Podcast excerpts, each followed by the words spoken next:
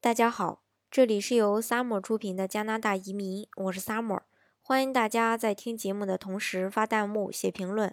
想了解更多移民资讯，请添加微信幺八五幺九六六零零五幺，或关注微信公众号“老移民 Summer”，关注国内外最专业的移民交流平台，一起交流移民路上遇到的各种疑难问题，让移民无后顾之忧。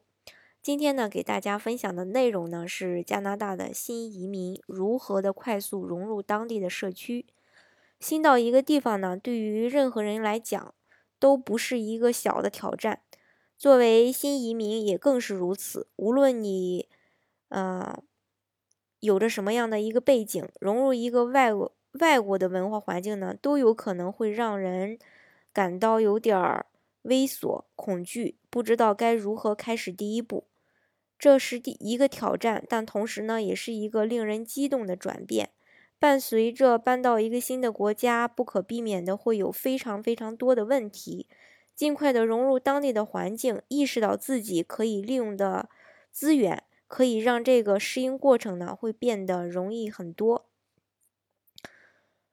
嗯，我的朋友呢，小 A 初次到达加拿大的时候，也曾经经历过这些。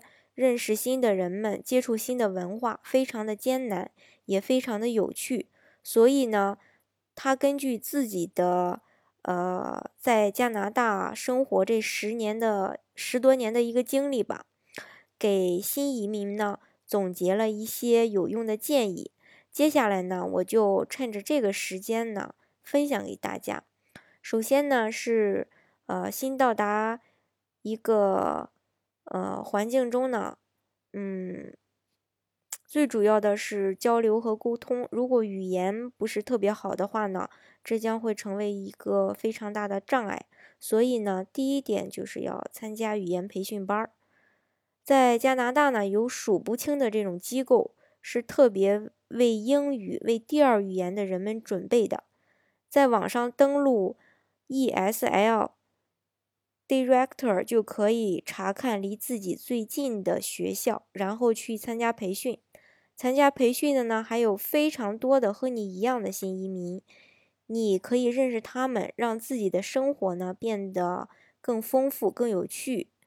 移民魁省不会法语也没有关系，魁省政府网站会为寻求培训的新移民呢提供一系列的法语课程，登录官网呢就可以找到。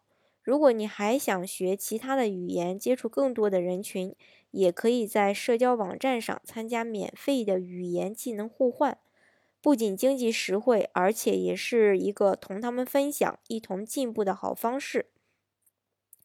第二点呢，就是加入志愿者的组织。加入志愿者呢，是您了解所在社区的人们和环境的一个最佳方式。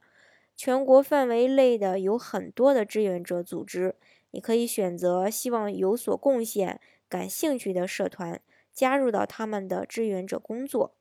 人类栖息地就是一个典型的志愿者组织，在加拿大全境呢都有分支。他们的工作呢是为无家可归的人们修建房屋。社区中呢也会有很多志愿者组织，嗯，例如多伦多的 The Stop。第三呢，就是参加社交团体，不论你的兴趣是什么，肯定都会找到相应的社团，比如羽毛球呀、足球呀、下棋呀、骑车呀、跑步呀，就像国内一样，无一不可。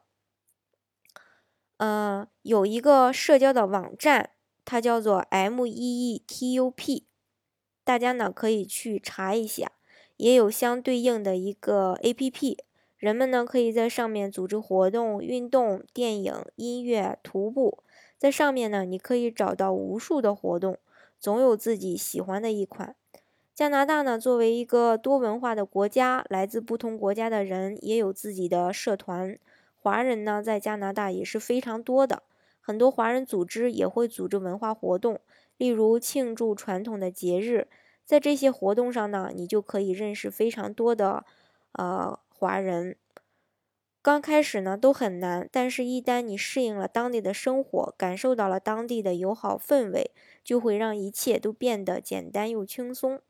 希望呢，所有的加拿大新移民朋友们呢，都能够很快的融入到当地的生活，愉快的工作、学习、生活。以上呢，就是我今天给大家介绍的内容。